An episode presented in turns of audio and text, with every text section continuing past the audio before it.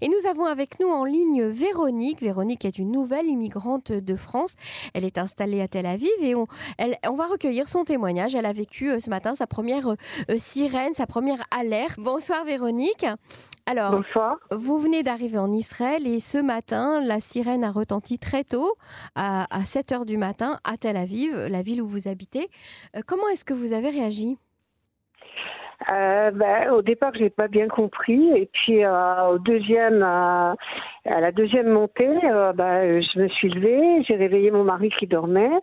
on a enfilé une robe de chambre et on est sorti sur le palier. Et je dois dire qu'on a eu très peur. On avait très peur parce que c'est très impressionnant d'entendre une sirène comme ça qui monte au petit matin quand on sort. enfin, on dormait profondément, quoi. Donc, c'est vraiment un espèce de cauchemar. Sur le palier, ben, écoutez, il y avait déjà euh, les voisins. Euh, alors le problème c'est que nous on vient d'arriver, donc euh, moi je, parle à peine l'hébreu, mon mari encore moins. Donc voilà, on s'est renseigné en anglais. heureusement il y a la fille d'une des voisines qui est en fait qui fait son service militaire. Donc la voisine nous a dit écoutez, il faut attendre, on va entendre un boom et ensuite vous pourrez rentrer chez vous après 10 minutes. mais elle a dit aussi qu'il fallait qu'on aille chercher de l'eau, au moins 6 ou 7 litres d'eau, euh, de quoi manger, qu'on prépare un sac avec euh, des médicaments, euh, non papier, des piles, qu'on achète des bougies. Enfin, tout ça et tout ça et c'est flippant quand même. Hein. C'est vraiment flippant. Oui, sur les conseils de la défense civile, effectivement. Oui, absolument. Et alors, euh, justement, vous, vous, vous, êtes sur Tel Aviv, c'est une ville qui normalement est rarement, on va dire, menacée. Euh, aujourd'hui, on a vu euh, les rues complètement vides. C'était, on avait l'impression que c'était presque Yom Kippour. ça vous a impressionné? Vous avez eu peur? Alors, ça m'a impressionné. Euh, j'ai pas eu peur, mais j'ai regardé les, informations euh, quasiment toute la journée, enfin ce que je pouvais comprendre avec de l'anglais, du français, etc. Et en fait, euh, ce qui m'a impressionné, c'est que dans le sud, les gens sont sous un, tir continu de, de roquettes.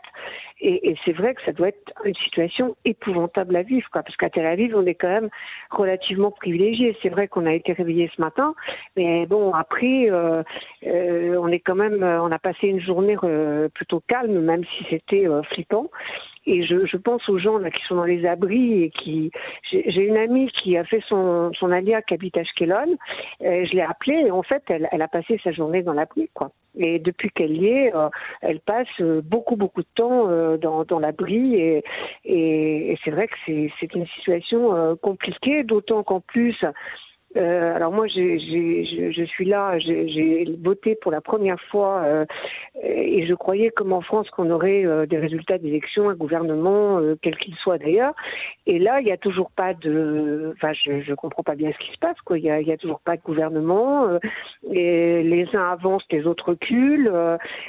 Alors certes, on a un, un Premier ministre qui a nommé un ministre de la Défense, mais on ne comprend pas pourquoi le ministre de la Défense, il va rester qu'un mois. Et puis pourquoi un mois et puis quand est-ce que ça va se décider Pourquoi tout le monde dit qu'il y aura de nouvelles élections Enfin, tout ça est vraiment. Euh, vous voulez dire que surtout quand Oui. Vous voulez dire que l'instabilité euh, politique euh, en ce moment ne, rassure pas, en fait?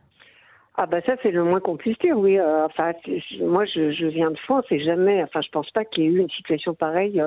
on peut dire ce qu'on veut de la France, mais, mais jamais il y a eu une situation politique pareille depuis la Troisième République, quoi. C'est-à-dire que c'est vrai que c'est très très inconfortable d'être dans un pays où il n'y a pas euh, un gouvernement formé après. Enfin, ça fait combien de temps? Ça fait six mois. Mhm. Surtout si on est à l'aube d'une opération militaire euh, d'envergure. Ah bah écoutez, j'espère qu'il n'y aura pas d'opération militaire d'envergure. Moi, je pense surtout aux soldats.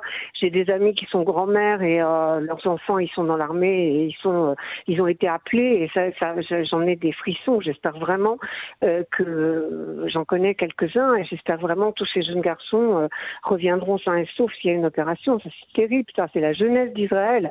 ces, ces gamins entre 18 et, et 21 ans, certains ont fait leur alia. C'est terrible, quoi. C'est terrible de sacrifier des jeunes comme ça euh, euh, même si on a les meilleures raisons de le faire, c'est horrible. Vraiment, c'est horrible. Est-ce que c'est une, situation euh, sécuritaire comme ça difficile, avec des risques de guerre? Est-ce que ça peut vous faire regretter votre décision d'être venu vous installer ici? Non. Non, parce que je savais qu'Israël, c'était un pays en guerre. Euh, J'étais déjà venue ici euh, plusieurs fois. Euh, je savais que la situation était instable hein, de toute façon euh, à cause de, de, des différents protagonistes de l'histoire et pas seulement euh, de, de l'histoire de, Gaza ou du djihad.